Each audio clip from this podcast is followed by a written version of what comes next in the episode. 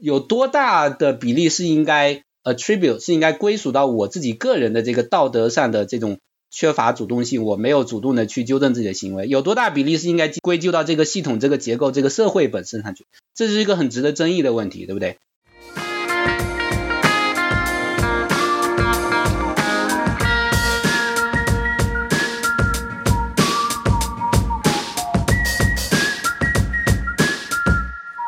欢迎收听本期《小声喧哗》，我是主播 Izzy。《小声喧哗》是一档四个当代女性讨论欧美流行文化以及其背后复杂的文化社会现象的播客。如果你喜欢我们的节目，可以考虑使用文艺复兴式赞助模式，直接给我们去 Patreon 或者是爱发电上打钱。两个众筹平台的链接会放在节目的文案中。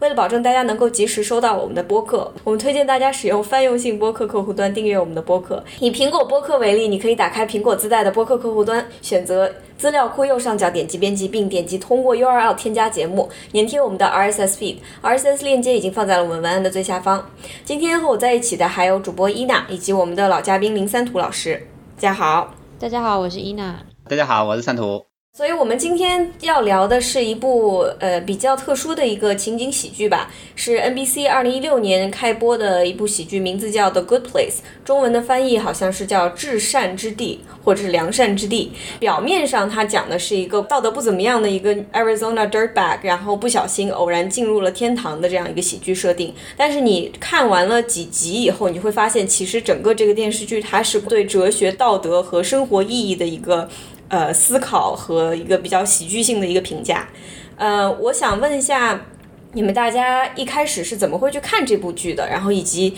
对它的第一观感？那从伊娜开始吧。我是被 Easy 安利来看这部剧的。然后呢，Easy 一般安利我的剧，比如说《Shit's Creek》啊，我都是非常喜欢，所以就是开开心心就去看了。然后看着看着，一开始觉得挺普通的，然后是看到第一季的一半，然后呢，开始变得越来越好看了。对对对。呃，因为这个剧它这么说吧，我们今天这个讨论必须得剧透，所以如果没看过的朋友就不好意思。嗯，这个剧一开始它是讲说，这个整个这个世界里面大概有四个人，一个是我提到的女主角 Christian Bale 演的这个 Eleanor，她就是一个就是一个很很不怎么样的一个很差劲的人，不小心死后到了天堂以后，发现这个天堂里面剩下的人全部都是那种几乎道德上似乎是完美的人。这个角色他的目的就是为了想办法留在这个。天堂一样的地方，因为如果他不能留下的话，那么他就会被打下地狱，然后地狱里面就是无尽的折磨。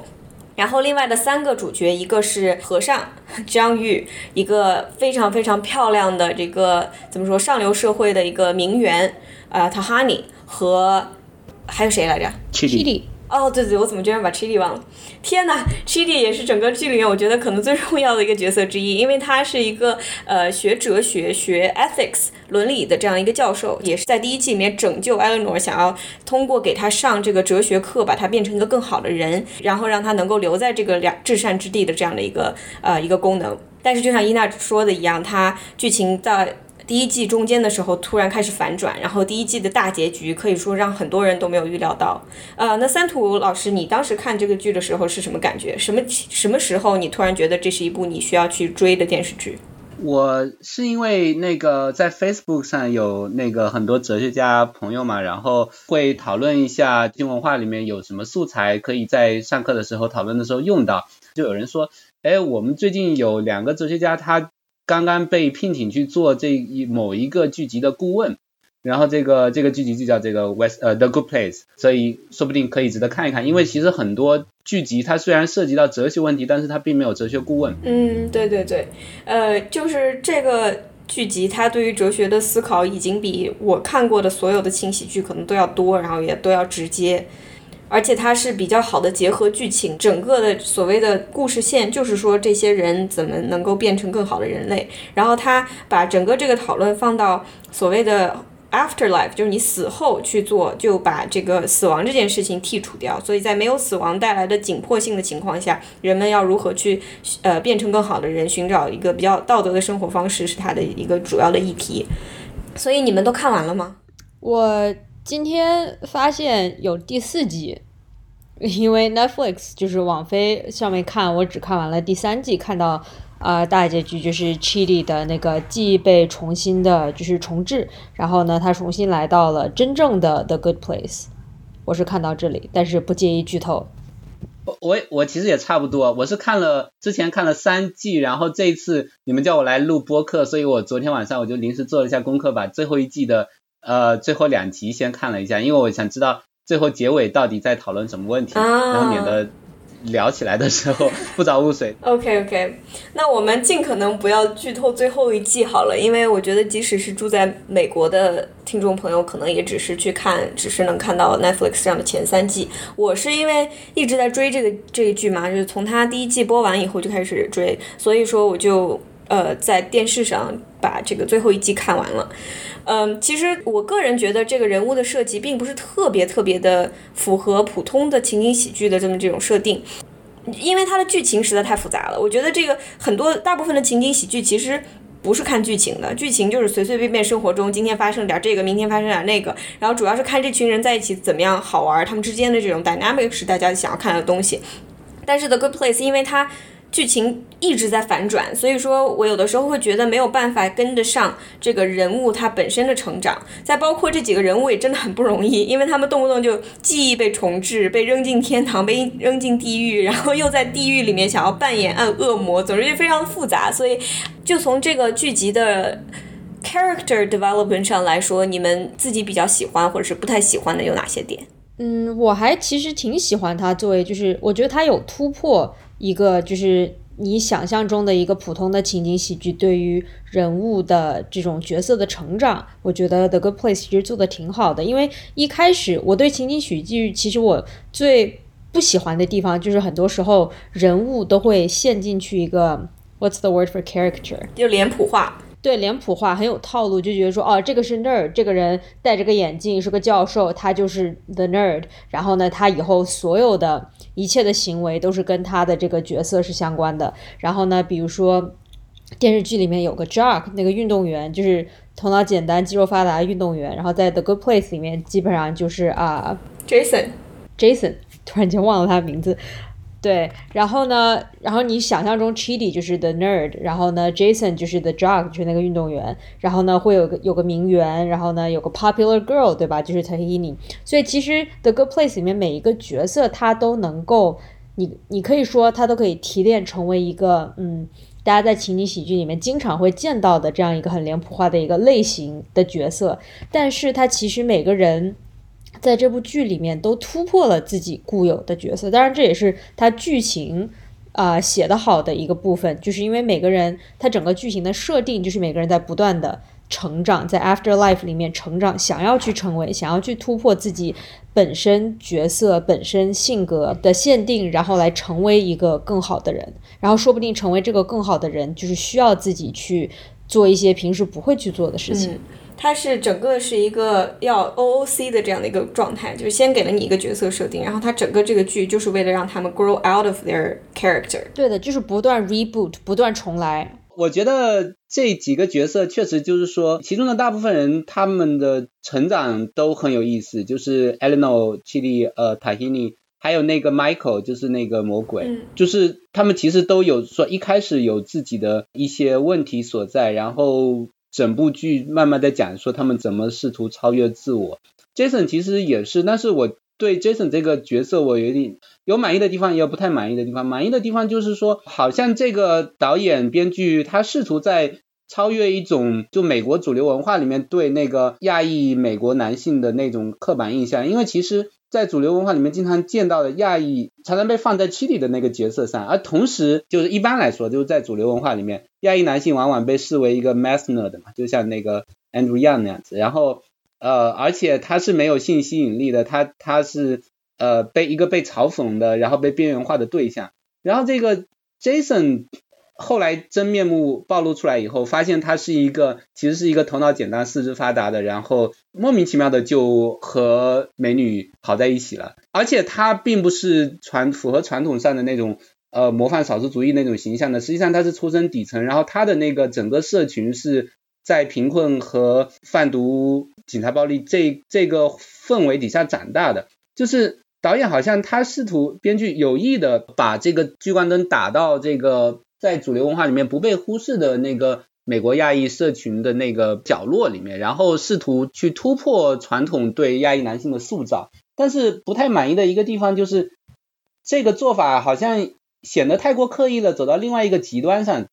极端到这个 Jason 这个人物，他由于他的问题出在他是一个完全没有脑子的人，就是完全一个空洞的一个人。到最后，导演也试图塑造出他的成长线，他他最后如何超越了自我等等。但是这个整个超越是还是以一种远离日常智慧的方式超脱了他自身。然后在所以在这个过程中就显得这个人尤其的呃人物特别的漫画化，因为他是一个没有知识的人，因为他是一个说不出道理的人。所以他的台词其实特别少，而且他说话的时候，他的台词其实是都很无厘头的。那么这恰恰又落入了那个传统，就美国主流文化在塑造亚裔形象的时候的一个窠臼，就是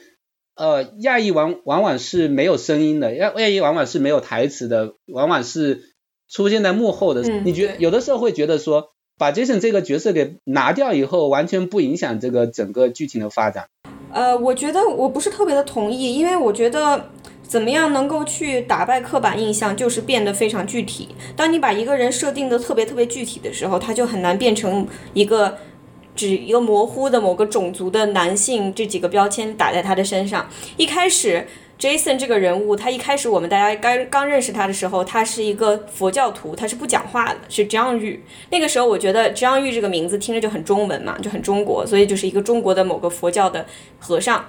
然后当时我有点担心，我想，哎，这个角色会不会就变得非常的呃俗套化？但是当 Jason 这个人真的开始张口的时候，他变成了一个非常具体的人，就是他生活在佛罗里达，他是。菲律宾裔，你听他的名字可以听出来，他的他是菲律宾裔，他就是我们所谓就是像阿里旺的那个 special 里面，他说他一半是 fancy Asian，一半是 jungle Asian，就是中国的那一部分是 fancy Asian，然后他呃越南裔的那部分是 jungle Asian。我们平时在讲亚裔的时候，其实特别是作为华人，我们经常想到的就是中国人，其实并不是，因为就像三图老师之前说的一样，亚裔里面有很多种，很多菲律宾裔，他们其实被。更加归到这种 black and brown 的这样的一个帐篷底下的，所以说他 Jason 他对于他们那个 Jacksonville 美洲虎的热爱，包括他就是一个头脑简单的 Jock，我觉得都是那个人群 specific 的这样的一个一种提炼，而不是想要去打破所谓的亚裔的这样的一个。一个形象才去设定的一个人物，就是如果说佛罗里达你找不出来这样的一个 Jason，那我明明白你是创造了一个让大家看着不太舒服的、很刻意的一个角色。但是有很多很多这样的 Jason 们都在，所以我就并不觉得这是一个非常刻意的设定。但是我同意的就是 Jason 这个人。他是在在这四个本来已经很难让人信服的四个人里面，特别特别没有人味儿的一个人。然后他的 afterlife 的成长也并不是非常的直接，就我没有看到他是从 immoral 变成了更加的 moral，从一个没有道德感的人变成有道德感的人，反而是一直能够说出一些大智若愚的话。然后到最后，就是最后的最后，他为了等待。Janet，他在达到终点之前，那个门，那个所谓的森林里面一直徘徊，然后一直做一些思考。他说，就好像自己跟自己在一起。然后 Janet 说一句话，说，所以你在做的事情就好像是一个和尚在做的事情一样，就是一直在冥想，一直在思考自己和天地宇宙之间的关系。然后 Jason 没听懂。然后我觉得这个就是一个很好的概括他这个人在整个剧里面的一个形象吧。就他其实变化并没有很大，他一开始就是一个。很没有人味儿的人，他到最后也还是一个很没有人味儿的人。对我甚至觉得他这个角色的 stereotype 其实甚至都不是一个说在 Florida 成长的亚裔男性，就是他刚好 happen to be Asian，就他刚好碰巧是一个菲律宾裔。但是我觉得他其实更多的是他身上体现的是我们经常在网上开玩笑说的啊 Florida man，就是在佛罗里达出生的一个小青年应该过的是怎样的生活？对。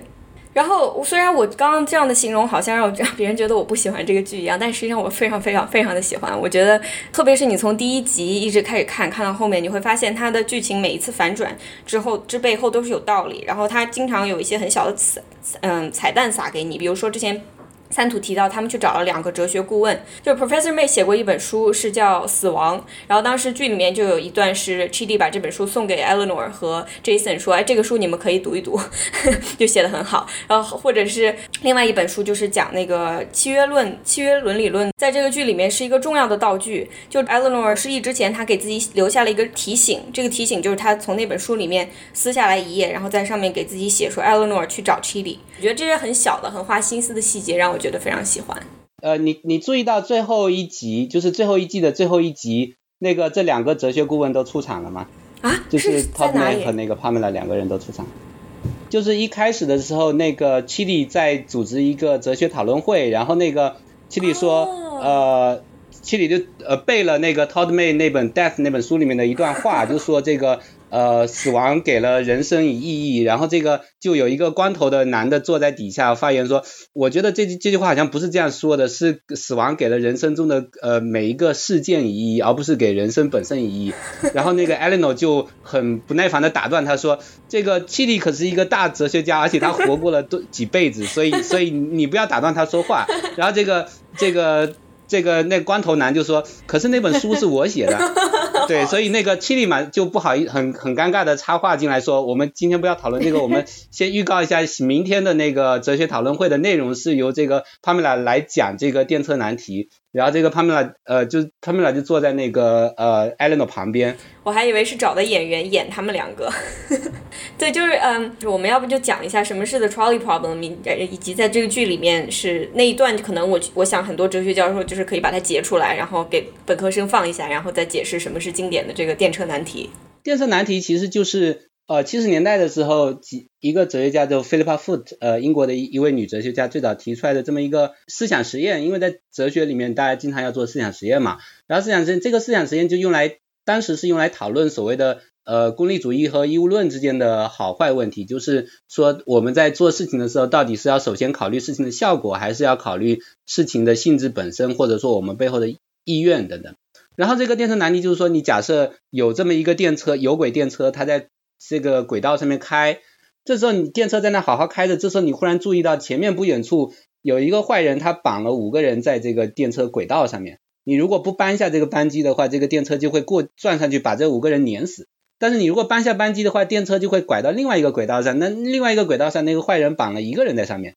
对吧？所以你如果你如果干预进去的话呢，这个就会少死五个人，但是会死掉另外一个无辜的人。但是你不做这个事情呢，就会死掉原来那五个人。所以问题就在于说，你到底应不应该搬扳机？那如果是一个你是一个功利主义者，你说呃事情的后果更重要，那你就应该搬下这个扳机，因为这样的话你就呃你可以至少救四个人嘛，或者说你救了五个人，但是害死了一个人。但是你是一个义务论者，你就会说这个参与到这个事情里面搬下扳机这个事情呢，这个本身是一件坏事情，我不能做，因为我害死了一个无辜的人。那原来那五个人跟我是无关的。对，但是我做的这个事情本身让我让我害害死了一个人，所以所以到底怎么选择啊？然后后来的那些哲学家就开发出了一系列的后续的思想实验，比如说，如果这个电车在底下开，然后电电车马上要经过一一个山洞，那个洞顶上是一段桥，然后桥上站着一个胖子，然后这个电车前面有五个人被绑在绑在轨道上，你不是一个搬道工，你是那个桥上站在胖胖子旁边的一个人。然后这个这个胖子，因为他实在非常胖，所以你如果把他推下去挡在那个电车前面呢，就会挡住那个电车，然后就会救那五个人。那哲学家就问说，这个你把胖子推下去救那五个人，和你搬那个扳手去救那五个人之间有没有什么区别？因为后来有很多心理学家去拿这个问卷去到世界上各个地方去问人家，结果发现这个世界上的绝大多数人他会说，如果我是那个扳道工的话，我应该搬下那个扳手。去救那五个人，害死一个人。但是如果我是那个在桥上的人呢，我就不应该把胖子推下去，害死那个胖子，救那五个人。呃，所以这里面一个问题就来了，为什么大多数人会在这个两个实验里面会有这个截然相反的这种想法？然后还有其他一系列的，就很多很多，到现在还是还是在争论的。对，在这个剧里面，他们就演出了两种嘛，一个就是经典的这经典电车问题，让 Chidi 这个完全没有办法做决定的一个 Kantian。然后让他去搬下扳手。第二个场景就是让，呃，就是有五个躺在那里需要器官捐赠，不然就会死的人。然后让，然后那个恶魔就是 Michael 就问，就问 Chidi，你要不要把 Eleanor 杀了，把他的器官分给这五个人，这五个人就都可以活。这仍然是一个从 utilitarian 那怎么纯的来讲，就是还是杀一个人救五个人的一个一个选择。然后，但是 Chidi 就像就像那些学生一样，他就没有办法做第二个这样的一个一个一个选择。就就那那一段就是一个比较。我觉得就非常 就比较典型的这样两个思想实验，然后他就把它演出来了，就非常而且非常好笑。就是这个可能如果没有看过这个剧，听我们来聊这些，觉得可能这是不是就是一个非常枯燥的一个电视剧？但它确实每一集都很好笑，不是那种让你会捧腹大笑的那种笑，而是你看到了这个看到那个，然后觉得非常幽默，就会会心一笑的这样的一种感觉。对，因为平时你看到讨论这些哲学问题，你都是在书本上，或者是听别人就是讲，都是非常理论的一个东西，而他把它真实的演出来了，就他顺便也 illustrate 了一点，就是在真空中做决定其实是很容易的，但是当你在一个真实的世界里面去做决定，那么一下子这个决定就变得复杂起来了。整个他的剧的这个啊前提就是他们这些人是怎么能够呃去 the good place 或者 the bad place，就是看你在地球上的时候，你这一生所有的决定加起来的总和给了你多少分。比如说你打了别人的小朋别的小朋友一下就扣五分，然后你送一朵花给妈妈就是加五分，大概就是这样。然后你的这个你做的善举和你做的这个坏事之间的。重要程度决定这个分的值的大小。在剧里面很好笑的就是说，只有一个叫 Doug 的一个呃吃了八重之后，他突然想到了，其实原来后世是这样子的。然后他就是唯一一个从古至今唯一一个猜到了呃 afterlife 到底是怎么样一运作方式的一个人。然后这个人他在剧里面好像是第几季我忘了，就是我们的主角跑去找到他了。发现他自从猜到了这个这个算分系统以后，他就开始照着这个算分系统非常严苛的执行这个标准，只做好事。然后他只吃那种非常难吃，但是对于环境非常有好处的一些食物。然后，总之就是一个过得非常非常苦的一个人。对，就比如说，包括他喝的水都是自己就是啊排泄出来的之后，然后自己设计了一套就是过滤系统，然后是为了把呃对环境的影响降到最低最低。对对对。他们去看 dog，其实是为了相当于揭示，把这种所谓的一个道德标准执行到这样一个严苛的程度是非常，呃，没有意义的。因为后面他们发现，比如说某一个人他给自己的妈妈送了几十朵玫瑰，这本身是一个好事，可是他在 Good Place 的记录里面反而却失分了，是因为这些花是被剥，就是这些花本身是被剥削的农民工采的，然后他们是在有毒的农药。这个灌溉下生长起来的，然后他又是用一个血汗工厂制造的手机来 去订的这个花，然后呢，这个在运送的过程中排放了过量的温室气体，然后这个运送公司的首席执行官又是一个种族主义性骚扰的一个一个坏蛋，所以说他在他就是揭示在我们现在社会中每一个行为都会每个道德行为都会有一个非常复杂的。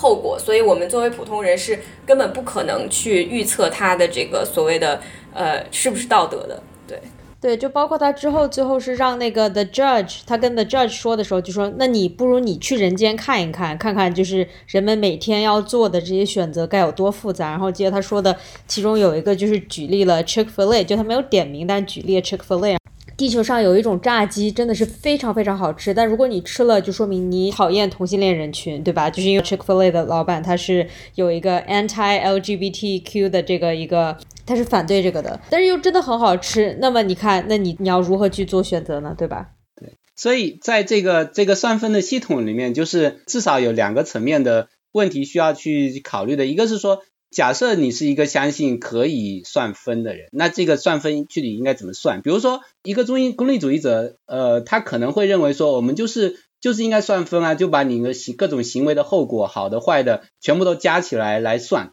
那假如这样去算的话，那到底什么该算进来，什么不该算进来？用用来评价个体的时候，如果我们是来评价说一个行为对社会带来的好坏的话，那有可能要把它的那些。呃，副作用，然后那些你做这些事情的时候未能没有能够预想到的那些后果给加进来，但是很多副作用是可能是要到你死了以后才能慢慢体现出来的，对吧？没错。还有就是说，我是不是要考虑人的意图本身？然后考虑到人的知识本身，你你完全不知道这个事情会带带来什么后果的话，那我怎么拿能拿来评价你呢？就是所谓的不知者不罪嘛。在哲学上有这样这么一个呃说法，叫做 ought implies can，就是就是说你只有你能够做到的事情，你才有可能是应必须要做的。如果不是你做不到的事情，比如说我不能飞，那你这时候跟我说，你必须要飞，那个五公里之外有一个小孩要溺水而死了，你马上飞过去救他。你飞不过去的话，你就不道德。那我肯定做不到，所以你拿这个来要求我的时候，你这个这个信条本身，这个要求本身是不公平的。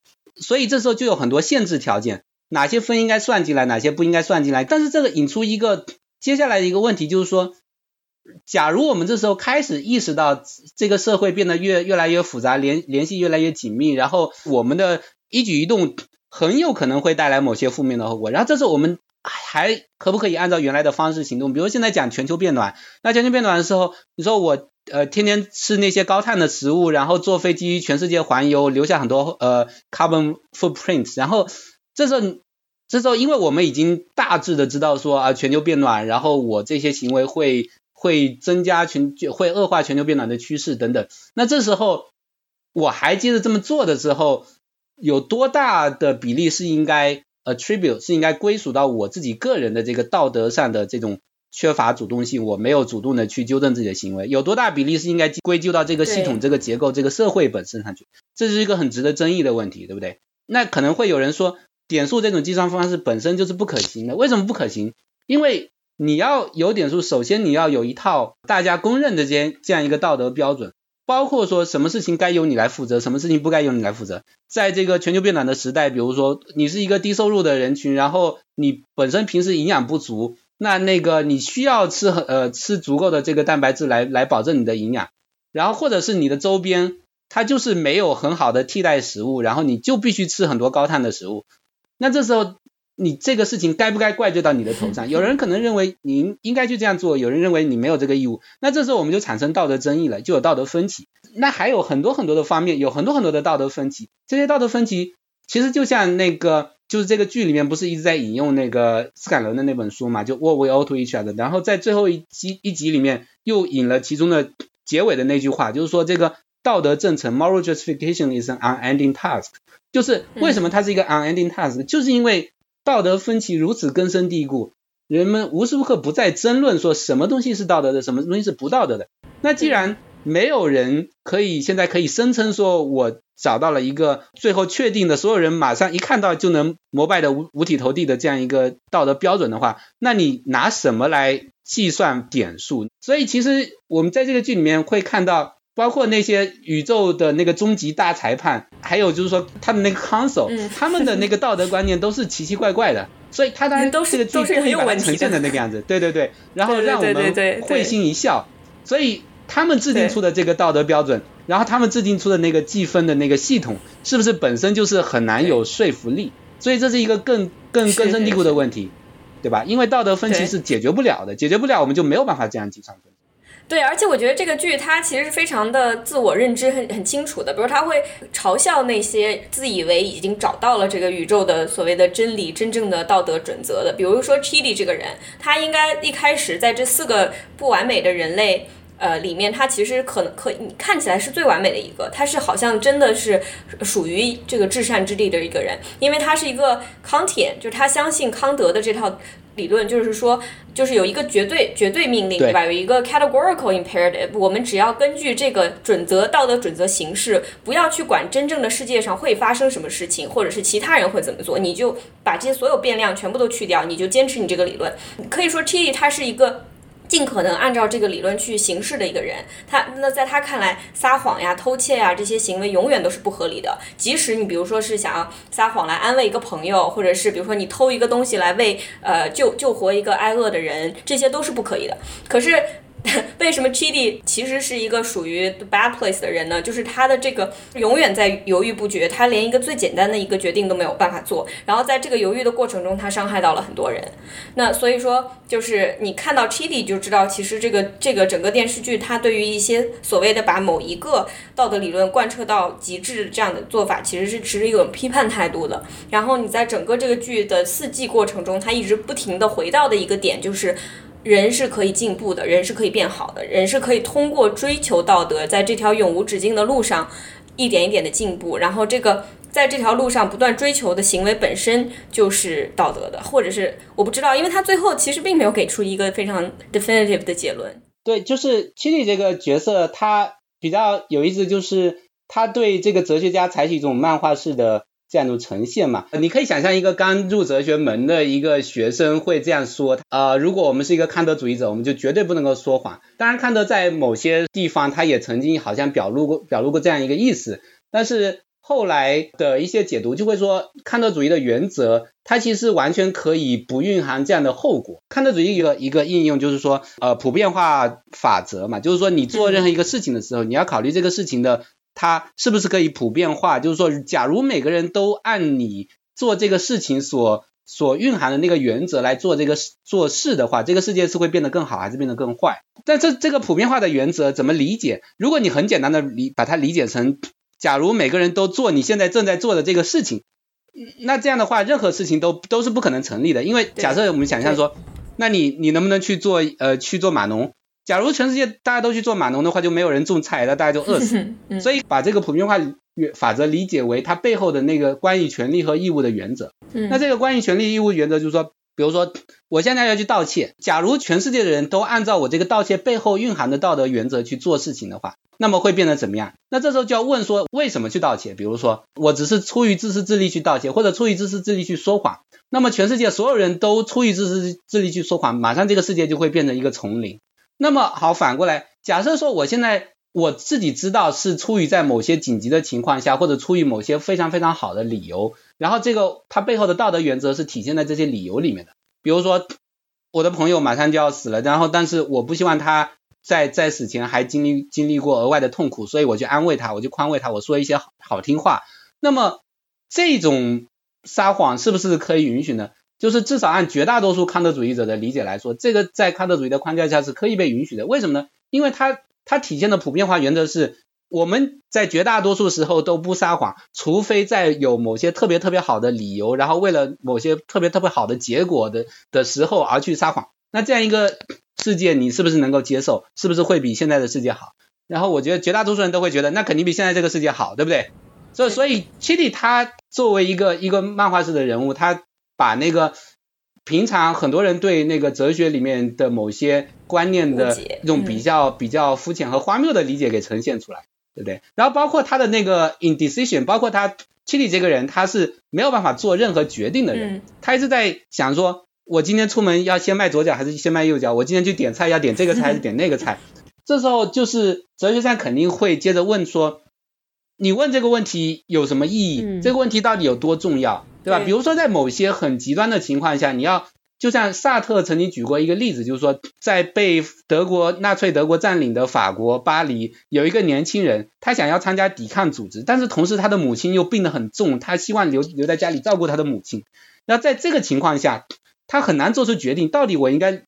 尽孝，作为人子而尽孝，还是为为这个国家而尽忠，对吧？这这忠孝不能两全，那这个时候是很难做抉择的。但是你平时为了点去去点鸡排还是点牛排而而没有办法做出决定，这就是一个非常非常荒谬可笑的一种现象，一种人，对不对？所以就是七弟他这个问题就不是出在说他是一个。康德主义者或者是怎么样的一个一个哲学家，而是恰恰出在他这个这个人的性格中，他存在某些缺陷，他存在这种犹豫不决，然后这个胆小怕事的这样一种性格。对，所以他最后他的成长就需要让他超越这个原有的这些缺陷，性格缺陷。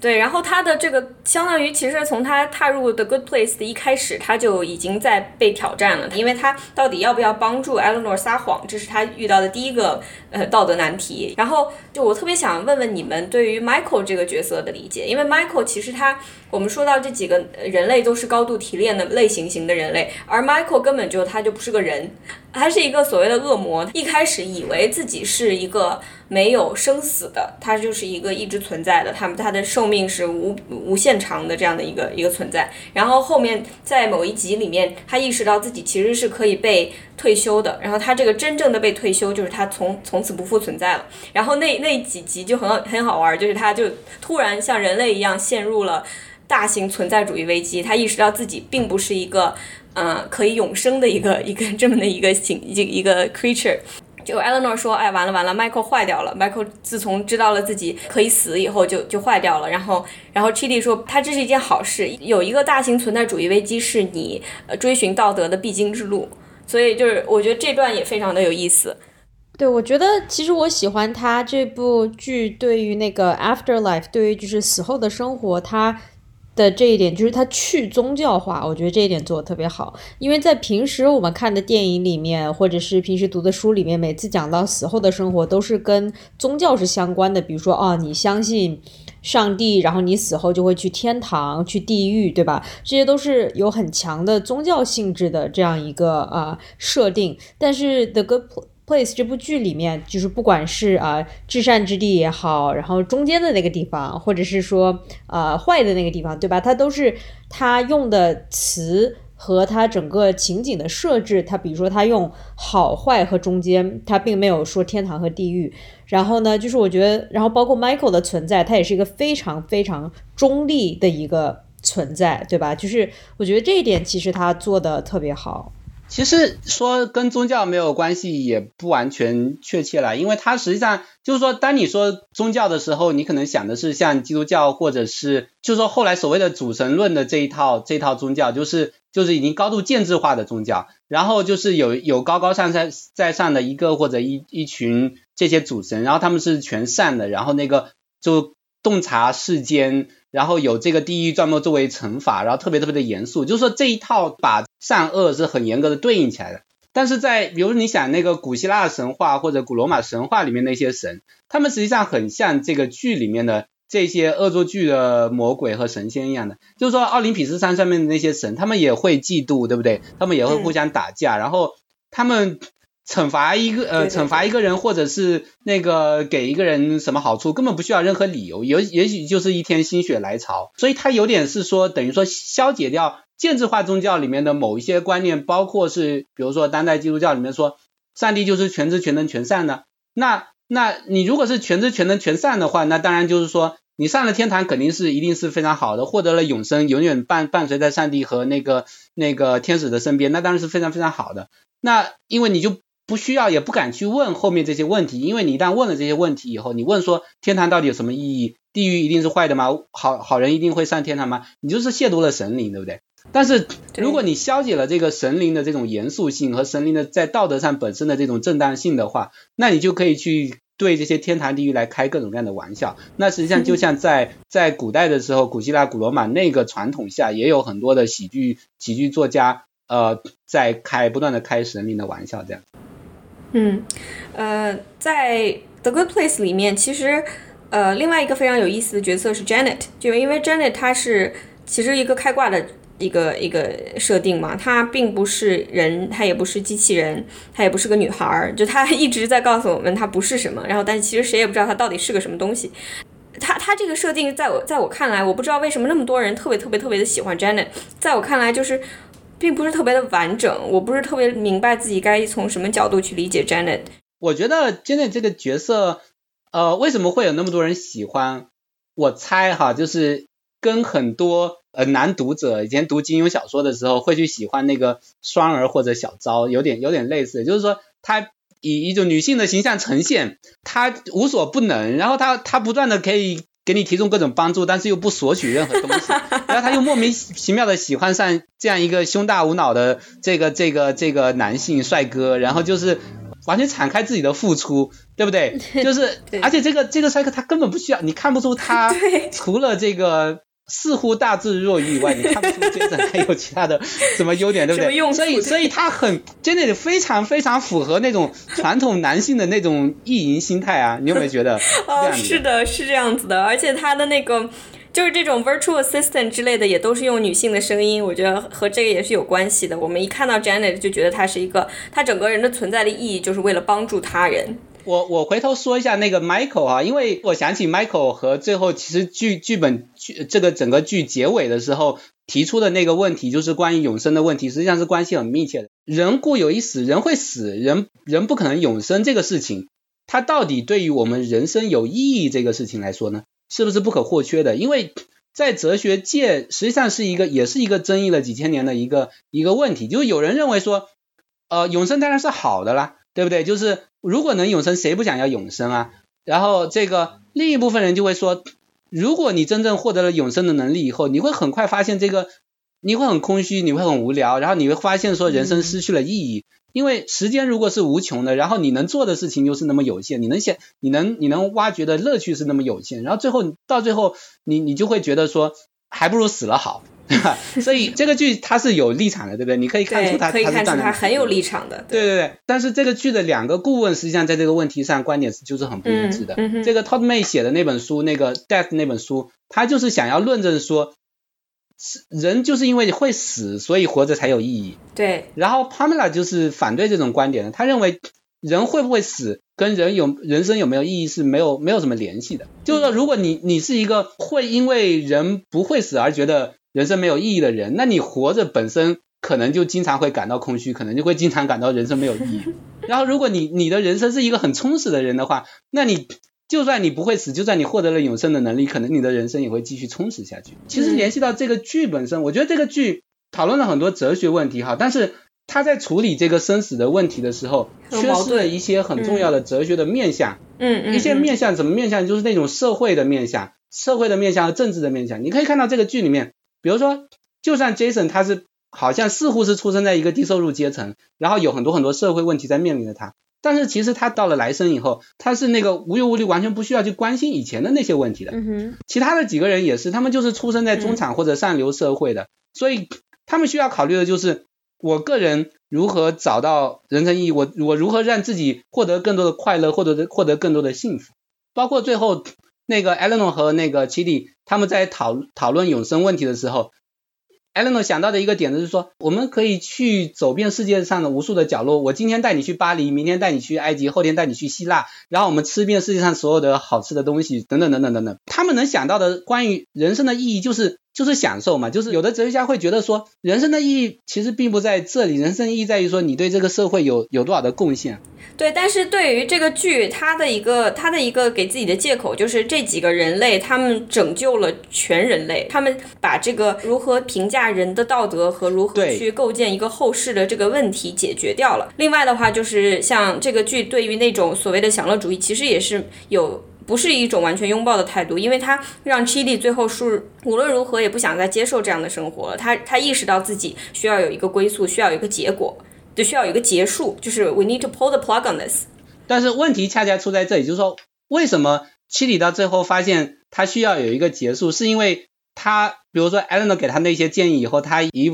一种不屑的态度 表达说，你给的那些建议实际上都已经失去了意义，对不对？就是说这些人，这些剧中的人，他们爱整个人类，但但是其实并没有真正去关心具体的人。他们做了天大的事情，他们改变了这个这个对全人类的评价体系，我们全人类将来都有可能上天堂了。但是人类世界中还有很多很多的问题没有被解决，还有警察暴力的问题，还有呃是贫富差距的问题，还有全球变暖的问题，然后还有言论自由的问题，有各种各样的问题。对，是是，这个是很有问题的。这就是为什么他的这个 afterlife 的这个想象还是让人家不是非常的幸福。我觉得剧本身也知道这个想象不是非常的让人幸福，所以他在这个结局的时候。就是他其实讨论的就是我们能不能停止存在嘛？就 Michael 这个非人，他的最大的愿望就是想要成为人类。他他只有真正的成为人类了，才能明白人类这个短暂的一生，因为因为死亡会让他切断他的生命。所以说，就是他如何在这个死亡的范围之内过道德的生活，是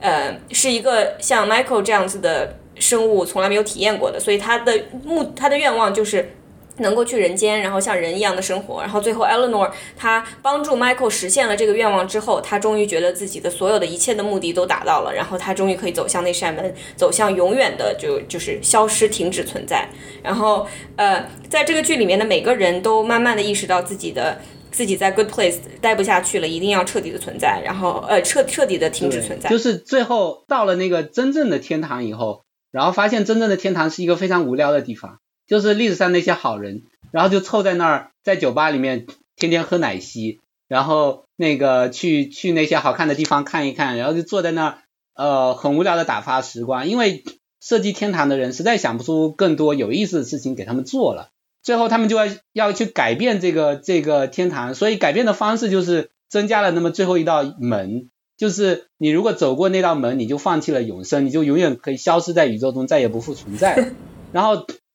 所以这样才真正把天堂变成了一个天堂，因为大家感觉到我我是有可能选择死亡的，所以所以我的人生我的不能叫人生了，我的神生 神生 才才是有意义的。对，大家在讨论永生的时候，实际上讨论的并不仅仅是永生，就是说想要永生的人要的并不仅仅是永生。我们不仅仅是想要活着，我们还想要有创造力，我们想要健康，我们想要有好奇心，我们想要能能继继续做很多很多的事情，包括钻研数学，包括你在天堂里面看人间，然后发现人间科学有很多发展，然后觉得很兴奋，想要多学一点东西，等等等等，这些很多很多的原因理由，对不对？对，呃，就是说我们真正要的不是永生，要的是要有超能力，做很多想要做到的事情。如果只是不劳而获的获得所有的那些那些快感的话，这个快感本身也就丧失了意义了。对，而且他的这个永生其实是和人间是切断的，他是没有办法再去做任何能够影响人间的这个行为的，所以他变得 irrelevant。所以说，这就是为什么这个真正的 good place 是一个非常恐怖的地方。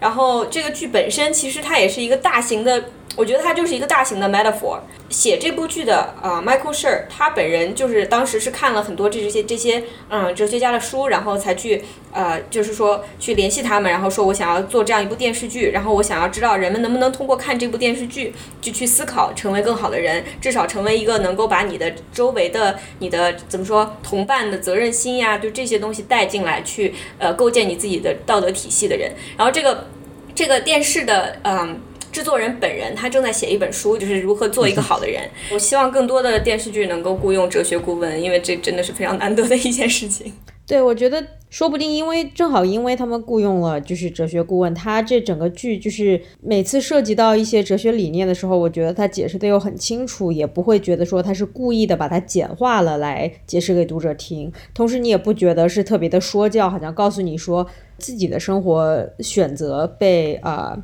被批判了，并没有这样的感觉。哎，没错。其实我们在这次节目里面提到了几本书，如果大家实在是闲的真的是没有事情做，可以去看一看。我觉得应该还是挺好的一个 扩展阅读，在这个隔隔离的时候思考一下生死，思考一下道德。啊，我到时候会把这个书的链接放在我们节目的文案里。嗯。OK，那今天非常感谢三兔老师，谢谢谢谢大家的谢谢收听，我们下期再见。